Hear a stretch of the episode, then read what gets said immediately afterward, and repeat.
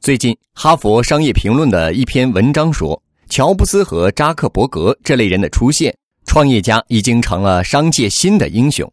调查显示，在哈佛商学院里，即使不打算创业的学生，也希望自己有创业精神，因为这样的人代表着有创意又灵敏的形象。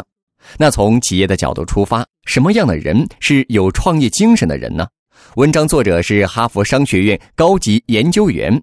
他将四千多名成功创业家的心理测试结果和大约两千名总经理职位的领导者做了对比，发现创业型人格有三大特质，跟我们以往的认知都不太一样。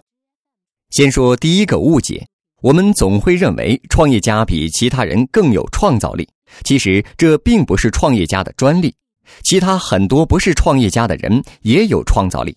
文章说，他们的传统高管真正不同的地方是好奇心强，追求新的体验。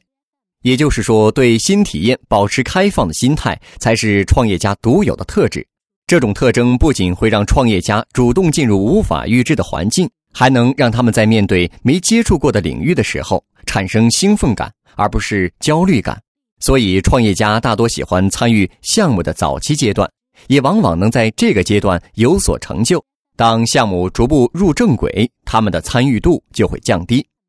我们的第二个误解是认为有创业精神的人一定喜欢冒险，但很多研究表明，创业者同样希望降低风险，他们只是比普通管理者更擅长处理风险。究其原因，并不是他们比其他人抗压能力强，而是他们将风险看作动力的来源，并且能很好的管理自己的焦虑感。第三个误解是我们会觉得成功的创业家一定是很有野心的。研究表明，创业型领导者对权力和控制力的要求的确很高，但他们对权力的需求也是不一样的。对他们来说，权力更多是意味着掌控权，而不是统治权；不是凌驾于下级之上的权利，也不是赢得尊重或权威，而是能够控制最终产品的权利。这样看来，创业家不太像独裁者。更像作家以及艺术家，就像苹果已经变成一个伟大的公司之后，乔布斯还是会仔细检查产品的每一个细节，参加所有的设计会议，把原型握在手上。作者认为，创业家更像是圆心，而不是金字塔尖。但也不要因此认为他们就完全不会表现出权威。他们的权威就是希望自己的项目或产品有强烈的个人风格。不过，虽然创业型领导者有很多优点，但并不适用于所有企业。作者认为，如果你的公司处于待开发领域或者面临转型，那就很适合招聘创业型人才，因为他们的三点特质能发挥很大的主动性。但如果是各部门相互依存度极高、需要紧密协作的公司，就不适合创业家，因为创业精神可能会引发冲突。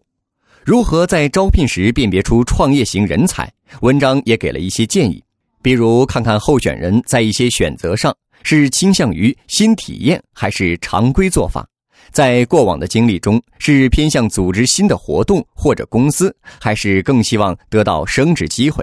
同时，创业型人才往往也会在面试中表现得更为主动大胆，而不是只在乎有没有回答出正确答案。